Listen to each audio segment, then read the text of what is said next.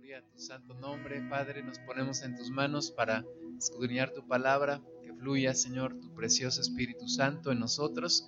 Tú nos guíes, nos hables en esta hora. En el nombre de Jesús, para gloria tuya. Amén. Vamos al, al Evangelio según Marcos, capítulo 5. Y vamos a leer a partir del versículo 21. Y estaba ahí nuestro Señor Jesús, dice Marcos 5:21, pasando otra vez Jesús en una barca a la otra orilla, se reunió alrededor de él una gran multitud, y él estaba junto al mar. Y vino uno de los principales de la sinagoga, llamado Jairo, y luego que le vio, se postró a sus pies y le rogaba mucho, diciendo, mi hija está agonizando, ven y pon las manos sobre ella para que sea salva y vivirá. Eh, nuestro Señor Jesús siempre estaba donde había necesidad, donde Él podía hacer algo por la gente. Nuestro Señor Jesús no vivió una vida aislado, ni vivió una vida pensando solamente en Él, sino que vivió para nosotros, vivió para los demás. El Señor Jesús siempre estaba donde, o más bien donde Él estaba, había acción. ¿Y por qué había acción? Porque siempre estaba donde había una necesidad de las personas y siempre permitía que aquellos que tenían necesidad lo buscaran y estuvieran alrededor de él. Y dice aquí que estaban, estaban ahí los discípulos con Jesús y donde quiera que él iba, entonces también la gente lo, lo seguía, sabían que él no rechazaba al que lo buscaba y sabían que en cualquier necesidad podían buscarlo y podían esperar de él un milagro. Entonces estaban ahí, eh, dice que eh, en la orilla del mar y vino la gran multitud, pero dentro de esa gran multitud nos dice que viene un hombre, un hombre que se llama Jairo, que era uno de los principales de la sinagoga. Eh, no alcanzo a leer aquí en dónde estaban, tal vez en Capernaum, donde el Señor Jesús tenía su centro de operaciones, ahí donde el Señor Jesús tenía su casa, y tal vez ahí en Capernaum había una sinagoga de estas sinagogas de los judíos, sabemos que había en Jerusalén estaba el templo, pero en las diferentes ciudades, con aquello que se, se llamó la diáspora de los judíos, en donde fueron esparcidos por todo el mundo en aquel entonces, pues en cada lugar, tal vez en cada ciudad más o menos importante, había una sinagoga. Y había una sinagoga en este lugar y en esa sinagoga había principales y uno de esos principales se llamaba Jairo. Pero no importando cuán importante era Jairo y qué gran posición tenía en la sinagoga, él también tenía necesidades. Y en este momento tenía la necesidad, una necesidad urgente, una necesidad imperante de ver sanada a su hija que estaba agonizando, se estaba muriendo. No hay nada más terrible para un padre que ver a su hija o a su hijo que está agonizando. Imagínate, la niña tenía 12 años, lo vamos a leer más adelante, y la niña estaba agonizando y, Jairo yo creo que ya había tratado de muchas maneras eh, buscar la sanidad de su hija, pero ahora Jesús estaba al alcance de su mano y él va desesperado, me lo imagino, y le dice, Señor, ven, porque mi hija se está muriendo, ven, pon tus manos sobre ella, yo he escuchado que tú sanas, yo he escuchado que tú has puesto las manos sobre los enfermos, sobre los ciegos, sobre los cojos, sobre toda persona que está enferma, y he escuchado que tú al poner las manos sanas a los enfermos, así que yo quiero que vengas a mi casa y que pongas tus manos sobre mi hija y que sea sana y, y vivirá. Y dice de nuevo que había una gran multitud. Entonces imagínate a Jairo, a lo mejor siendo él el principal, uno de los principales de la sinagoga, la gente le abrió paso para que él platicara con Jesús, pero había una gran multitud, o sea, mucha gente tenía muchas necesidades y muchas veces nosotros somos indiferentes a estas necesidades, porque muchas veces no estamos en el lugar donde hay necesidad o bien estamos, pero no somos sensibles a esa necesidad. Decía mi hermana hace un momento que esta semana partió con el Señor uno de mis tíos y estuvimos allá. Fue demasiado rápido todo porque no, pues no pensábamos que iba a morir en estos días, pero así fue, nos avisaron, fuimos para allá y pues la gente allá en el, en el pueblo se organiza, hicieron una, pues el, no sé cómo le llaman, si es el rosario o qué hacen, pero están ahí rezando en donde está el cuerpo, ahí en la casa de la, casa que era de mi tío, y entonces llegamos y la gente estaba rezando, de repente sacan un, una, una cosa ahí que no sé tampoco cómo le llaman, pero tiene incienso, y la empiezan a pasar ahí sobre la caja y siguen rezando y luego lo llevan al, al, panteón y ahí otra vez el sacerdote iba a llegar ahí para oficiar una misa y después lo, lo, sacan de la capilla, lo ponen en otra capilla más, más cercana ahí al camposanto y ahí otra vez a rezar. Y el sacerdote decía unas palabras, yo no sé qué tanto decía y yo ya estaba cansado de estar parado ahí, pero estaba escuchando. Y luego llega el rezandero y ya pasan el cuerpo ya para meterlo en la gaveta donde, iban a, donde lo iban a, a dejar y otro, otra serie de rezos.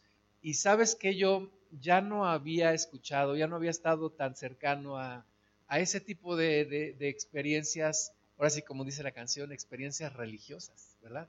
Fue toda una experiencia religiosa, pero yo me acordé de, de donde Dios me sacó a mí y sentí dolor y sentí eh, impotencia porque no pudimos compartir la palabra, no pudimos hacer nada. Todo ya estaba organizado, todo ya estaba fríamente calculado, todo estaba ya puesto. No pudimos compartir la palabra y me dio tristeza porque la gente está, está con lo que tiene y se agarra de lo que tiene y aunque lo que tenga no le dé respuesta, pero siguen aferrados a eso y yo decía, ¿qué edificación puede haber en tanto rezo, en tanta repetición? En, en, la Biblia nos dice en el Antiguo Testamento que el incienso solamente se quemaba para nuestro Dios, ahí en, en el tabernáculo y, esta gente ahí quemando el incienso y yo no sé qué se imaginan porque rocían el incienso ahí en la caja.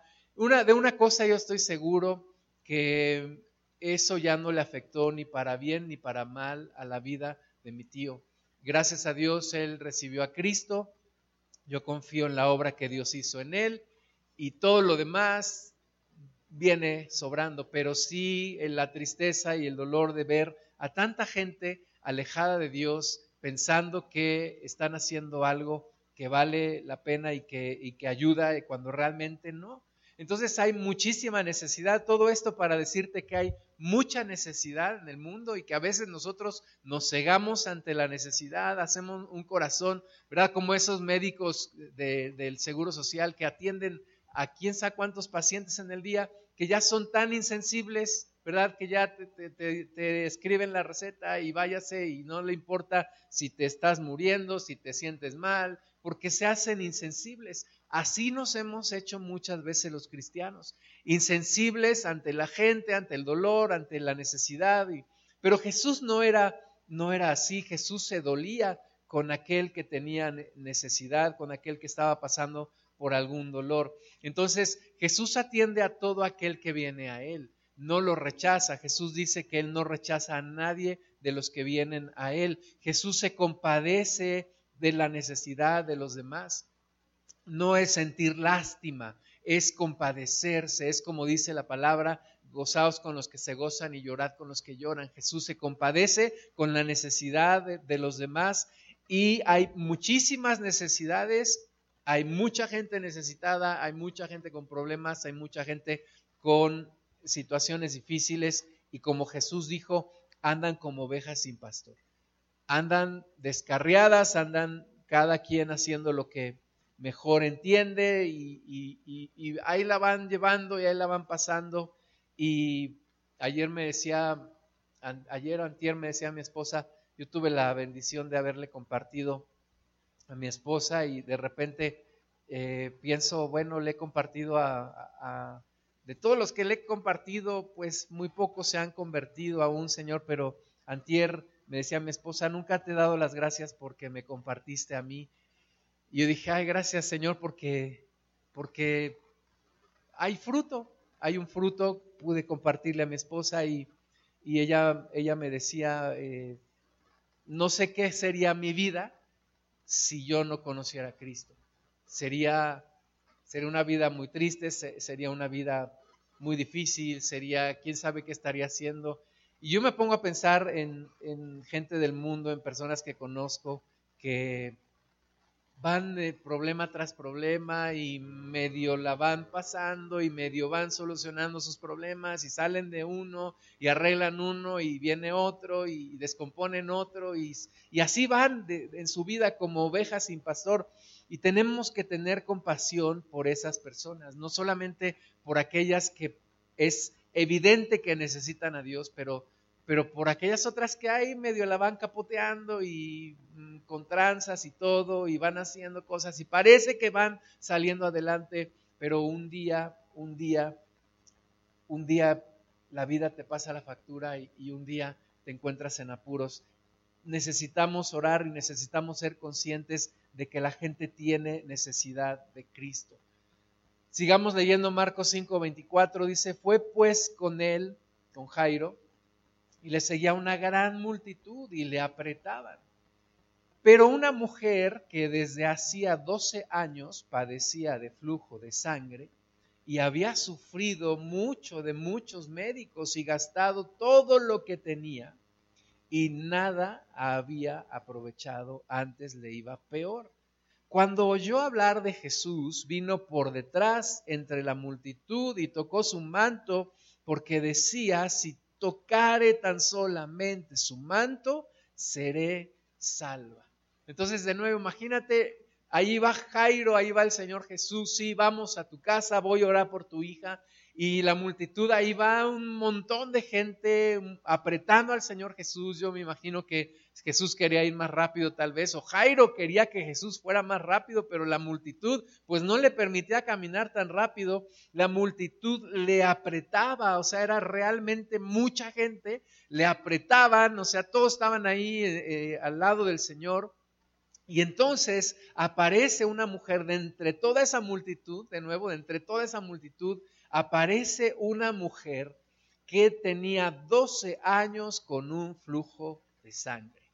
En aquel entonces no había tomografías, no había ultrasonidos, no había nada de lo que hoy conocemos, no había ginecólogos, no había, no había eh, personas, oncólogos, ¿no? no sabemos si la mujer tenía leucemia y por eso sangraba, no sabemos si tenía un problema en, su matriz o en sus ovarios y por eso sangraba, no sabemos qué le pasaba, lo que sabemos es que tenía 12 años padeciendo flujo de sangre. Imagínate la condición de esa mujer, yo me la puedo imaginar una mujer delgada, 12 años perdiendo sangre, una mujer anémica, una mujer pálida, una mujer debilitada en su cuerpo, pero además una mujer recluida y rechazada, porque según la ley, una mujer que tenía flujo de sangre era una mujer inmunda, de acuerdo a la ley. Y de acuerdo a la ley no podía estar conviviendo con los demás y el mueble que tocaba, cama en la que se sentaba, era considerada inmunda, de acuerdo a la ley. Entonces, una mujer recluida, una mujer 12 años con enfermedad, la enfermedad muchas veces te aísla, te marca no solamente físicamente, sino también emocionalmente. La mujer estaba ahí, pero escuchó que Jesús iba a pasar por ahí. Ella se animó, ella salió tal vez del cuarto donde estaba recluida y entonces dijo, se decía y, se repetía en su mente, si tan solamente tocare su manto, seré salva. Y eso fue una idea que se le metió en la mente, se le metió en el corazón y solamente imaginaba el momento en el cual ella alcanzaba a tocar la, vestidura de Jesús y ser salva. Yo me la imagino caminando y de lejos viendo la multitud y viendo que ahí estaba Jesús y diciendo, ¿cómo le voy a hacer para llegar hasta él? Pero entonces pensaba, si tan solamente tocare su manto, seré salva y seguía pensando y eso le animaba a seguir adelante y a continuar. Y cuando ya estaba ahí frente a la multitud, repetía, si tan solamente tocare su manto, seré salva. Y empezó a abrirse camino y empezó a abrirse paso y se metió y se metió y se metió hasta que lo logró. Lo logró y tocó el manto de Jesús. Dice que vino por detrás entre la multitud y tocó el manto de Jesús. Lo logró. Lo logró. 12 años enferma. Dice eh, la Biblia que había sufrido mucho de muchos médicos. ¿verdad? No, nos, no nos da detalles de por qué sufrió mucho y de muchos médicos, pero si lo pasamos a nuestros tiempos, tal vez eh, eh, si la mujer hubiera vivido en nuestros tiempos, tal vez fue una mujer que le sacaron muestras de sangre muchas veces, que le hicieron muchos ultrasonidos, que fue con un médico, que fue con otro, que le recetaron muchas cosas, dice que gastó todo lo que tenía, le decían, ve y cómprate esto, tú lo que tienes es aquello, haz esto, cómprate esta medicina, ve con tal hierbero, etcétera, gastó todo lo que tenía, pero dice que le iba peor, le iba peor no le daban, no le ayudaban, todo lo que le decían, todos los médicos que vio, todo lo que gastó, no le ayudó ni siquiera para mejorar, ya no pienses para sanar, no, ni siquiera le ayudó para mejorar porque le iba peor. Tal vez cada vez sangraba más, tal vez cada vez se sentía más debilitada, tal vez la anemia cada vez era más fuerte y la hacía sentir mal. Tú sabes que una persona con anemia llega un momento en el cual le puede dar un paro cardíaco por la falta de sangre en el cuerpo y el esfuerzo que está haciendo el corazón para bombear una sangre que no está. Entonces la mujer cada vez le iba peor, sin embargo la mujer tenía una cosa, la mujer tenía fe, tenía fe. Y decía, si tan solamente tocare el borde de su manto, seré salva. No solamente decía seré sana, decía seré salva. Marcos 5:29, y enseguida la fuente de su sangre se secó y sintió en el cuerpo que estaba sana de aquel azote. Si inmediatamente sintió que la, que la fuente de su sangre se secó, entonces era una, una fuente continua, un flujo continuo de sangre. En ese momento siente que se detiene la sangre, siente la sanidad en su cuerpo. Y entonces dice el versículo 30, luego Jesús, conociendo en sí mismo el poder que había salido de él, eh, Jesús sintió que había salido poder, volviéndose a la multitud, dijo, ¿quién ha tocado mis vestidos? Sus discípulos le dijeron, ves que la multitud te aprieta y dices, ¿quién me ha tocado, ¿verdad? De nuevo, era una multitud. Dentro de esa multitud, ¿cuánta gente piensas que estaba enferma? Yo creo que varios estaban enfermos. De esa multitud, ¿cuántos crees que tuvieron necesidades? Yo creo que todos tenían necesidades, pero ¿cuántos recibieron el milagro? Solamente una mujer. ¿Por qué? Porque la mujer tuvo fe. La mujer tuvo fe. Todos tocaban a Jesús, ¿verdad? Los discípulos tenían razón. Ay, Señor, ¿cómo que quién te tocó?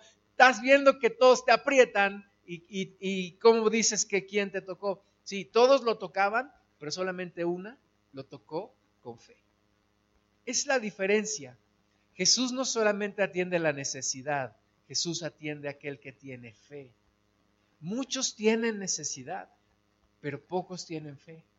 Y Jesús se mueve no solamente por la necesidad, sino por la fe. Dice el versículo 32, pero él miraba alrededor para ver quién le había hecho esto. Entonces la mujer, temiendo y temblando, sabiendo lo que en ella había sido hecho, vino y se postró delante de él y le dijo toda la verdad.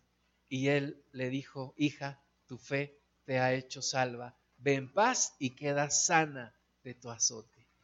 Eh, qué gran bendición, ¿verdad? Esa mujer eh, tuvo la fe, tuvo la convicción, tuvo el arrojo, el valor de ir y tocar aún arriesgándose tal vez a que alguno de los fariseos religiosos dijera, esta mujer es inmunda, pedrenla porque anda aquí en medio de nosotros, ¿verdad? Ella se arriesgó, llegó, tocó y aún tuvo el valor de decir, yo fui Señor, yo fui quien te tocó y yo he sido sana y yo soy salva. Y Jesús le dijo, vete en paz, tú, tú, eres sana de tu azote y eres salva.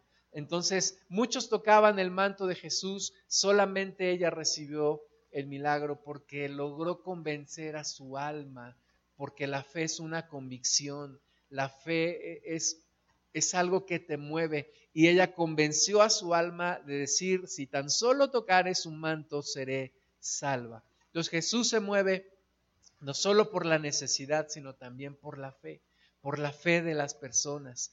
Leamos Marcos 11:24, dice, por tanto os digo que todo lo que pidiereis orando, creed que lo recibiréis y os vendrá.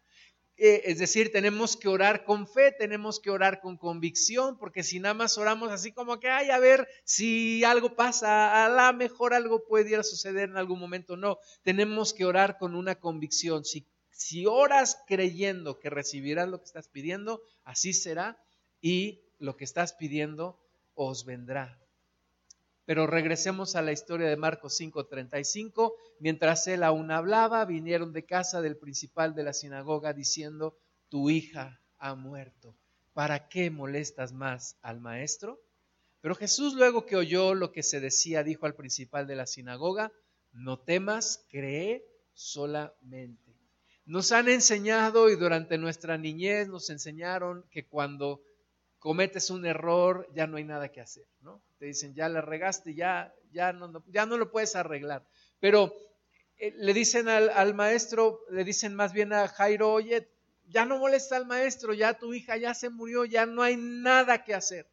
No hay nada que hacer, pero Jesús Jesús le dice, no temas, solamente cree. Y aquí Jesús nos está mostrando que lo contrario a la fe es el temor. Y cuando temes, cuando tienes miedo, tu fe se apaga. Pero cuando empiezas a creer, el temor se, debilita. Así que Jesús le dice, no temas, cree solamente, no oigas, no veas, no pienses nada más que esto, cree, cree. Todo le es posible al que cree. Me hace recordar aquel al que le preguntó Jesús, ¿crees esto? Y aquel le dijo, pues mira, sinceramente Señor, creo, pero hay una incredulidad en mí, ayuda a mi incredulidad. Es como cuando llegabas con el de la tienda y sacabas tu cambio cuando eras niño y decías, pues, ¿para cuánto me alcanza eh, todo esto que traigo? Pues mira, te alcanza para dos chicles nada más. Y, ay, este, papá, ¿me pones lo que me, me, me, falta para comprarme? Porque quiero un chocolate, no quiero dos chicles nada más, Adams. Y pues mejor complétame. Así vienes delante del Señor, le dices, mira Señor, pues mira la fe, la fe que tengo me alcanza para esto. Ayúdame en mi incredulidad, ayúdame Señor con más fe, dame más fe para poder ver lo que yo estoy deseando.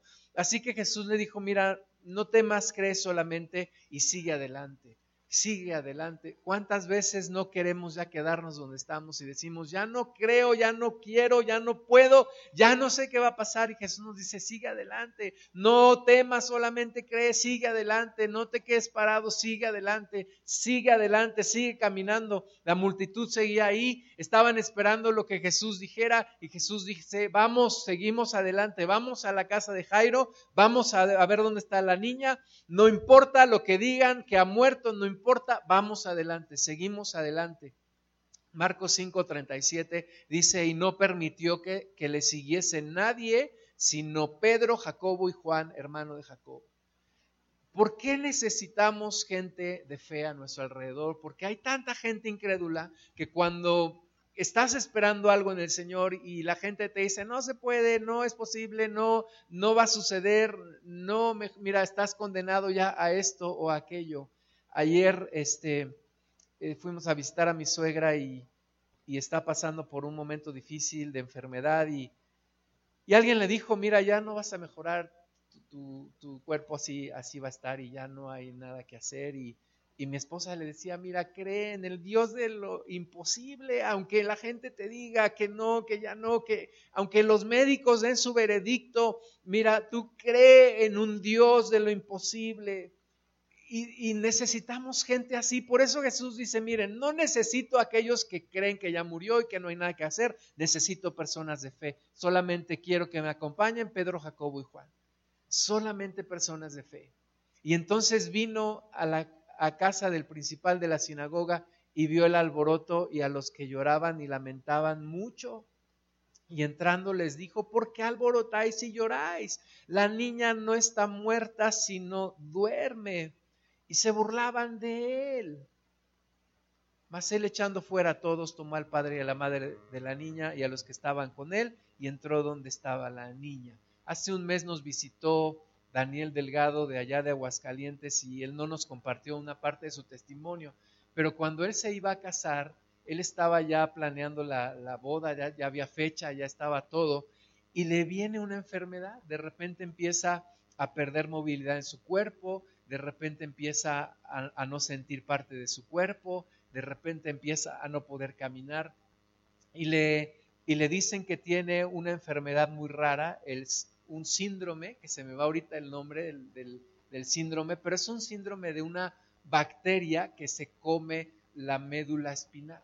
Entonces esa bacteria, él, dice que a varias personas les, les cayó, pero era muy rara, ahora, ahora actualmente es un poco menos rara la enfermedad, pero esa, esa bacteria se estaba comiendo su médula y por eso es que dejó de, de tener movilidad y, y dice que fue con un neurocirujano y el neurocirujano le dijo, acostúmbrate, nunca más vas a volver a caminar, nunca más te piensas casar, no vas a poder tener hijos, eh, no te vas a poder levantar de esa cama nunca. Y, él dijo, no te quiero oír más, no quiero escucharte más, no quiero que me vengas a ver, porque eso no es lo que yo necesito escuchar. Y Dios lo levantó, Dios hizo el milagro, Dios lo restauró, tiene tres hijos, creo, está dirigiendo el ministerio de alabanza y, artes ahí en su congregación, está trabajando, o sea, todo lo que le dijeron que no iba a poder hacer, lo está pudiendo hacer. ¿Por qué? Porque Dios lo sanó, porque Dios tiene la última palabra siempre. Entonces, cuando Jesús mire, dice, ok, búrlense lo que quieran, pero déjenme solamente con estos tres y con los papás de la niña y vamos a entrar y vamos a ver un milagro dice el versículo 41, tomando la mano de la niña, le dijo, Talita Kumi, que traducido es, niña, a ti te digo, levántate. Y luego la niña se levantó y andaba, pues tenía doce años, y se espantaron grandemente.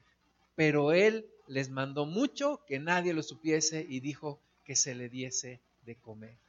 Qué gran bendición, porque qué, qué casualidad, ¿no? No son casualidades, pero alguien les llama diosidencias en lugar de coincidencias. La niña tenía 12 años, la mujer con el flujo de sangre tenía 12 años con la enfermedad.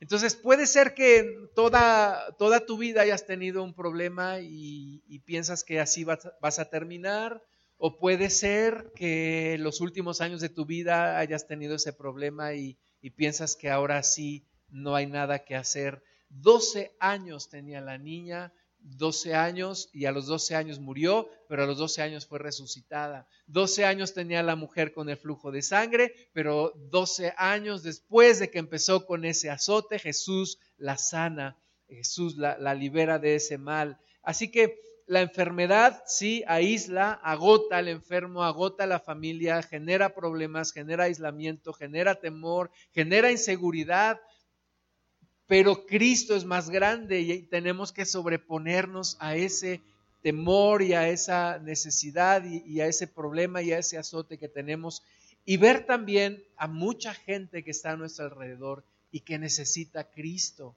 que necesita de una sanidad o que necesita de ser libre de algún problema. Marcos 1.32 dice, cuando llegó la noche, luego que el sol se puso, le trajeron todos los que tenían enfermedades y a los endemoniados y toda la ciudad se agolpó a la puerta y sanó a muchos que estaban enfermos de diversas enfermedades y echó fuera muchos demonios y no dejaba hablar a los demonios porque le conocían.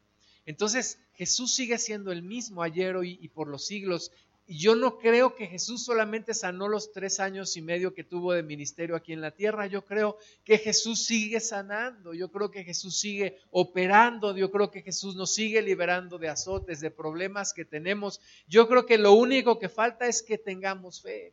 Que tengamos fe para exponerle nuestra situación al Señor y para permitirle que Él haga algo en nuestras vidas. Marcos 6.1 Dice, salió Jesús de allí y vino a su tierra y le seguían sus discípulos. Y llegado el día de reposo comenzó a enseñar en la sinagoga y muchos oyéndole se admiraban y decían, ¿de dónde tiene este estas cosas y qué sabiduría es esta que le es dada? Y estos milagros que por sus manos son hechos. ¿No es este el carpintero, hijo de María, hermano de Jacobo, de José, de Judas y de Simón? ¿No están también aquí con nosotros sus hermanas? Y se escandalizaban de él. Versículo 4, más Jesús les decía, no hay profeta sin honra, sino en su propia tierra y entre sus parientes y en su casa. Y no pudo hacer allí ningún milagro, salvo que sanó a unos pocos enfermos, poniendo sobre ellos las manos, y estaba asombrado de la incredulidad de ellos y recorría las aldeas de alrededor enseñando. Fíjate que hay dos cosas con las que Jesús se asombra, con la fe y con la incredulidad. En este caso estaba asombrado de la incredulidad de estos de, de ahí de su pueblo que lo vio crecer ahí en Nazaret, que lo vieron crecer, que, y que decían, ¿cómo es posible si a este Jesús lo conocimos y conocimos a José y a María, a sus hermanas, a sus hermanos? ¿De dónde le sale todo esto? ¿De dónde nos viene a decir todo esto? Y no le creyeron. Y fíjate cómo la falta de fe imposibilita a Jesús para hacer milagros. Dice que hizo unos pocos milagros, sanó a unos pocos enfermos y fue lo más que pudo hacer. ¿Por qué? Por la incredulidad de ellos. Nuestra incredulidad detiene el poder de Dios, nuestra incredulidad detiene la mano de Dios para no hacer lo que Él quiere hacer en nuestras vidas. Tenemos nosotros entonces que dejar que nuestra fe crezca y creer y ver las cosas desde el punto de vista de Dios y no desde nuestro propio punto de vista y ver las cosas como Jesús las ve. Cuando yo era joven, en uno de los congresos de visión juvenil, el hermano Víctor Richards platicaba una historia y decía que antes las águilas y las gallinas volaban juntas. Y entonces estaba volando un águila junto con una gallina y entonces vieron una granja y vieron que ahí había comida y bajaron a comer y ahí se quedaron un buen tiempo porque ahí había comida, les daban alimento, ya no tenían que volar, ya no tenían que cazar, ya no tenían que esforzarse y entonces un día el, águila dijo, le dijo a la gallina, pues yo me voy porque esta no es la vida que yo deseo. Y la gallina dijo, pues yo me quedo porque aquí hay mucha comodidad. Y entonces el águila voló y se fue. Y cuando la gallina se dio cuenta que un día la iban a matar porque la estaban engordando, el la gallina quiso volar, pero ya solamente pudo revolotear. Y así es muchas veces nosotros nos acomodamos, nos, eh, nos gusta la comodidad, el lugar más peligroso es el lugar más cómodo. Yo de repente digo, Señor, ¿por qué nos haces pasar por tantas pruebas? Y es que Dios está moldeando nuestro interior. Y es que nuestra fe tiene que crecer, tiene que seguir creciendo, tiene que seguir adelante, porque Dios no está tan ocupado en nuestra comodidad como en fortalecer nuestra fe porque Dios nos quiere para grandes cosas. Dios quiere que salgamos no a sobrevivir, sino realmente a vencer en medio de este mundo. Así que cuidado con la incredulidad, porque la incredulidad se opone al propósito de Dios y a la obra de Dios. Marcos 6, 7 dice que después llamó a los doce y comenzó a enviarlos de dos en dos y les dio autoridad sobre los espíritus inmundos. Y dice el versículo 12 también, y saliendo predicaban que los hombres se arrepintiesen y echaban fuera muchos demonios y ungían con aceite a muchos enfermos y los sanaban. Y es lo mismo que Jesús está haciendo con nosotros, nos está dando autoridad para ir y hacer lo mismo, pero necesitamos la fe. Necesitamos fe para poderlo hacer, para poder orar por los enfermos y que sanen, para poder echar fuera demonios, para que nuestra propia vida sea transformada por el poder de Dios mediante una fe. Dios pone el poder y nosotros tenemos que poner la fe. Sin esa combinación no hay resultado, eh, porque el poder de Dios está ahí, pero si hay incredulidad, ya lo leímos, Jesús no puede hacer milagros. El Todopoderoso, el Dios Todopoderoso, no puede hacer los milagros en nuestras vidas cuando hay incredulidad en nosotros. Romanos 10, 17 dice así que la fe es por el oír y el oír por la palabra de Dios. Entonces, si lo que necesito es fe, ¿cómo incremento mi fe? Pues Romanos 10, 17 nos lo dice, escuchando la palabra de Dios, exponiéndome la presencia de Dios, buscando cada vez más la presencia de Dios, buscando que Dios transforme mi interior, buscando que Dios me libere de los miedos, de los temores y de, y de las inseguridades. Romanos 10, 11, pues la escritura dice, todo aquel que en él creyere no será avergonzado, porque no hay diferencia entre judío y griego pues el mismo que es Señor de todos es rico para con todos los que le invocan, porque todo aquel que invocar el nombre del Señor será salvo. Entonces, de nuevo, es cuestión de creer, es cuestión de tener fe, es cuestión de creer que el que cree en Él no será avergonzado, es cuestión de tener fe. Todo aquel que invocar el nombre del Señor será salvo. Entonces, en nosotros mismos la fe se incrementa cuando escuchamos la palabra. Cuando invocamos el nombre del Señor, somos salvos. Cuando invocamos el nombre del Señor, como aquella mujer que decía, si tan solo tocar el borde de su manto, seré salva. Cuando nosotros convencemos a nuestra alma, como David le decía a su propia alma, ¿por qué te abates? ¿Por qué te turbas dentro de mí? Y bendice alma mía Jehová y volver a creer y volvernos a convencer de que Dios está ahí y de que Dios quiere hacer algo y tener esa fe y esa convicción Dios operará un milagro en nuestras vidas en cualquier área que sea. Pero hablando también de los demás, de los que tienen necesidad, necesitamos predicarles el Evangelio porque necesitan tener fe y para tener fe necesitan escuchar la palabra y para poder escuchar la palabra necesitan que alguien les predique. Romanos 10, 14, ¿cómo pues invocarán a aquel en el cual no han creído? ¿Y cómo creerán en aquel de quien no han oído? ¿Y cómo oirán sin haber quien les predique. ¿Y cómo predicarán si no fueren enviados? Como está escrito, cuán hermosos son los pies de los que anuncian la paz, de los que anuncian buenas nuevas. Ante tanta necesidad que hay en el mundo, necesitamos predicar el Evangelio, necesitamos hablarle a la gente, necesitamos que escuchen la palabra de Dios para que tengan fe, para que vuelvan a creer. Jesús nos envía así como envió a sus discípulos, dice Marcos 6:30, entonces los apóstoles se juntaron con Jesús y le contaron todo lo que habían hecho y lo que habían enseñado, porque Jesús los envió y los envió a predicar y los envió a sanar y los envió a liberar.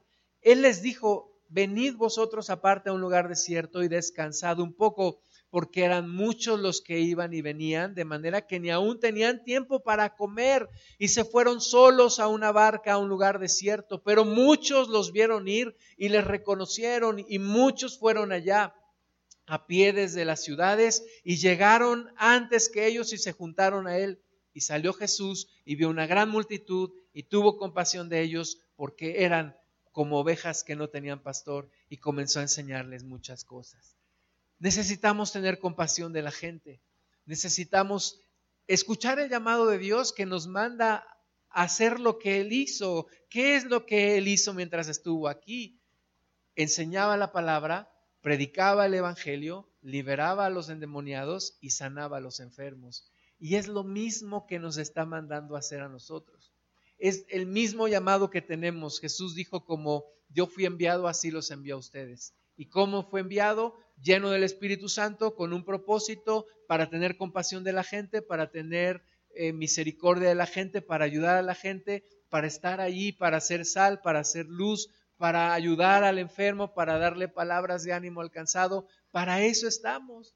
Se nos olvida y nos enfocamos en nuestras necesidades y muchas veces cuando ves la necesidad de la gente dices, mi problema no es problema realmente, mi problema es de este tamaño comparado con el problema de esta gente que está de este tamaño. Pero ahí es donde Jesús nos envía a predicar, ahí es donde Jesús nos envía a compartir, a liberar, a sanar.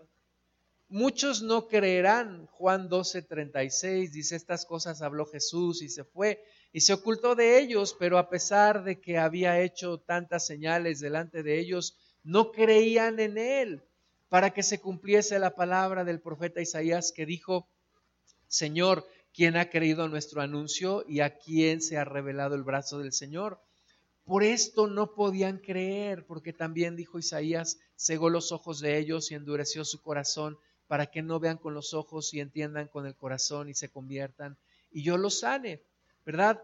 Eh, muchos endurecen su corazón, no creen, no escuchan, tal vez no es su tiempo. Pero no, no, debemos desanimarnos con esto. Jesús no se desanimó con aquellos que no creyeron, Jesús se animó con aquellos que sí creerían y vio detrás de la cruz y vio que muchos creerían y nos vio a nosotros y, y pensó en nosotros. Y eso le animó a seguir predicando el Evangelio y a ir a la cruz y a morir por nosotros. Así que no te desanimes por los que no están creyendo, más bien sigue predicando el Evangelio. Eh, Jesús dice aquí en, Juan 12, 41, Isaías dijo esto cuando vio su gloria y habló acerca de él, cuando todo eso aún de los gobernantes, muchos creyeron en él, pero a causa de los fariseos no lo confesaban para, que, para no ser expulsados de la sinagoga porque amaban más la gloria de los hombres que la gloria de Dios. Hay muchos que siguen amando más la gloria de los hombres. ¿Hasta cuándo? Hasta que realmente el dolor sea tan grande que van a tener que acercarse al Señor y reconocer que lo que tienen no es suficiente y acercarse a Cristo y recibir de Él. Yo he, platicado con personas que les quiero compartir el Evangelio, pero hablan y hablan y hablan y hablan y hablan. Señor, digo, ¿cómo puedes hablarle a esta persona, Señor? Que en algún momento deje de hablar y, y tú me dejes hablar a mí y le pueda predicar, o que en algún momento deje de pensar que lo sabe todo y en algún momento reconozca la necesidad que tiene de ti, o que en algún momento deje de amar más la gloria de los hombres que la gloria de Dios y pueda acercarse a ti Conoces personas así, conoces personas que están en necesidad, conoces personas que están en necesidad y ya saben que están en necesidad y que necesitan ayuda. Y conoces personas que necesitan ayuda pero que todavía no lo reconocen. Ora por ellas, ora por ellas. Y aquellos que ya saben que necesitan ayuda, ayúdales, predícales la palabra, háblales de Cristo para que tengan fe y para que puedan ver un milagro de Dios en sus vidas. Juan 6:29 respondió Jesús y les dijo, esta es la obra de Dios, que creáis, que creáis en el que Él ha enviado. Tú dices, ¿cuál es la obra de Dios? Jesús dice, esta es la obra de Dios, que crean en Jesús, que crean en Él. Esta es la obra de Dios, que Dios haga su obra. ¿Cuál es su obra? Que crean en Jesús que Dios haga la obra en nosotros. ¿Cuál es la obra que Dios hará en nosotros? Que creamos en Jesús. Que creamos verdaderamente, no como cuando yo seguía en la religión y yo decía, sí, yo creo en Jesús, yo sé quién es Él. Y yo no tenía ni idea. Que crean en Él en cada área de su vida, reconócelo en todos sus caminos y Él enderezará tus veredas. Realmente conocerlo, creerle, pensar como Él, ver las cosas como Él. Esta es la obra de Dios, que crean en el que Él ha enviado, dice Jesús. Se está refiriendo a Él en tercera persona. Que crean en Él, que crean en el Mesías, que crean en el Salvador, que crean en Jesús. Esta es la obra de Dios. Y de nuevo regresamos al tema de la fe, de la fe en Jesucristo. Segunda de Corintios 5, 7 dice, porque por fe andamos, no por vista por fe andamos, no por vista. Jairo, no cree, no temas, solamente cree. Mujer, no temas, solamente cree. Si tan solamente tocar el manto, seré salva. Sí, cree. Solamente cree. Mi pastor me, Miguel López me dice de un hombre que tenía un dicho y él decía, no me mueve lo que veo, no me mueve lo que siento, me mueve lo que creo. No me muevo por lo que veo, no me muevo por lo que siento, me muevo por lo que creo. ¿Te, das cuenta cuán poderosa es la fe? Cuán poderosa es la fe porque la fe puede cambiar una situación. Jesús dijo, puede, la fe puede mover un monte al mar. La fe puede cambiarlo todo absolutamente. Así que no te muevas por lo que ves, no te muevas por lo que sientes. Las emociones son traicioneras. Jesús nos, nos recuerda, eh, más bien en el Antiguo Testamento el, Señor dice que engañoso es el corazón más que todas las cosas y perverso. No te muevas por lo que siente tu corazón, no te muevas por los sentimientos ni por las emociones, muévete por la fe, muévete por lo que crees. Si puedes creer, Marcos 9:23, al que cree, todo le es posible. Si puedes creer al que cree, todo le es posible. Todo, absolutamente sí, todo, conforme al propósito de Dios, por supuesto. Pero si puedes creer, si puedes creer, todo te será posible. ¿Para cuánto me alcanza mi fe, Señor? ¿Me alcanza para pensar en una restauración de mi salud? me alcanza para pensar en una restauración de mi matrimonio, me alcanza para pensar en una restauración de mi familia, me alcanza para pensar que mis hijos van a servir a Dios el resto de su vida, me alcanza para pensar que puedo salir de problemas económicos, me alcanza para... ¿Para qué te alcanza la fe? Si puedes creer, dice Jesús, si puedes creer, imagínate a Jesús y el Espíritu Santo ahí hablándote enfrente de ti y dentro de ti, diciéndote, si puedes creer, agarrándote de aquí el Espíritu Santo. Si puedes creer, al que cree, todo le es posible. Al que cree, todo le es posible. ¿Puedes creerlo? ¿Puedes creerlo? Y recuerda cómo estábamos sin, sin Cristo, por tanto acordaos de que en otro tiempo los, vosotros los gentiles en cuanto a la carne, erais llamados sin circuncisión por la llamada circuncisión hecha con mano en la carne. En aquel tiempo estabais sin Cristo, alejados de la ciudadanía de Israel y ajenos de los pactos de la promesa, sin esperanza y sin Dios en el mundo. Así estábamos y así nos iba. Y por eso nos iba como nos iba. Pero eso ya cambió. Pero ahora en Cristo Jesús, Efesios 2.13, vosotros que en otro tiempo estabais lejos, habéis sido hechos cercanos por la sangre de Cristo. Efesios 2.19, así que ya no sois extranjeros ni advenedizos, sino conciudadanos de los santos y miembros de la familia de Dios. Tu posición es otra, tu lugar espiritual ahora es otro. Si puedes creer, ahora todo te es posible. Si puedes creer, si tan solo puedes creer, todo te es posible como aquella mujer decía, si tan solo tocaré su manto, como Jairo batallaba con sus miedos y, sus, y sus trabajadores le decían, tu hija murió, ya no hay nada que hacer, pero Jesús le decía, no temas, solamente cree. Y estaba batallando en su mente y, Señor, me dicen que ya murió, ya no hay nada que hacer, tú me dices, no temas, solamente cree. ¿A quién le voy a creer? ¿Le voy a creer a mis miedos o le voy a creer a la fe? Me voy a dejar restaurar de nuevo. Vamos a ponernos de pie y vamos a orar. Y vamos a poner en las manos de Dios nuestra vida y nuestras necesidades y nuestros miedos y temores y todo lo que ahora estamos pasando.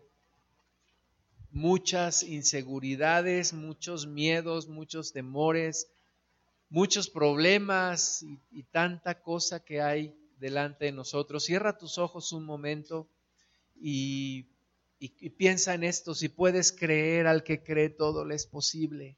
Si puedes creer al que cree, todo le es posible. Puedo creer, Señor, en que restauras mi vida, en que restauras mi salud. Puedo creer, Señor, en que ciertamente el bien y la misericordia me seguirán cada día de mi vida. Puedo creer, Señor, que tú arreglarás cada pequeño problema y cada gran problema en mi vida puedo creer, Señor, que tú tienes en tus manos a mi familia. Puedo creer, Padre Santo, que tú nos ayudarás a seguir adelante.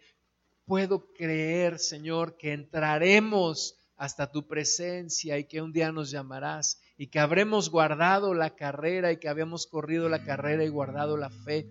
Puedo creerlo, Señor, pero hay algo en mí hay una incredulidad, hay un miedo, Señor, que muchas veces crece, pero que en el nombre de Jesús en esta hora le ordeno secarse, irse fuera de mi vida en el nombre de Jesús, en el nombre que es sobre todo nombre. Señor, creemos a tu palabra, creemos a tus promesas, creemos que ya no somos extranjeros ni advenedizos, sino conciudadanos de los santos, que ahora estamos en un lugar especial, en un lugar preferente, en un lugar en donde no estuvimos por mucho tiempo y que por eso nos fue como nos fue en el mundo, Señor, pero que ahora las cosas son diferentes. Puedo creer que me restaurarás, que me sanarás mi corazón, que me librarás de toda cadena de todo pecado, de todo miedo, de toda inseguridad, de toda opresión en el nombre de Jesús. Puedo creerlo, Señor,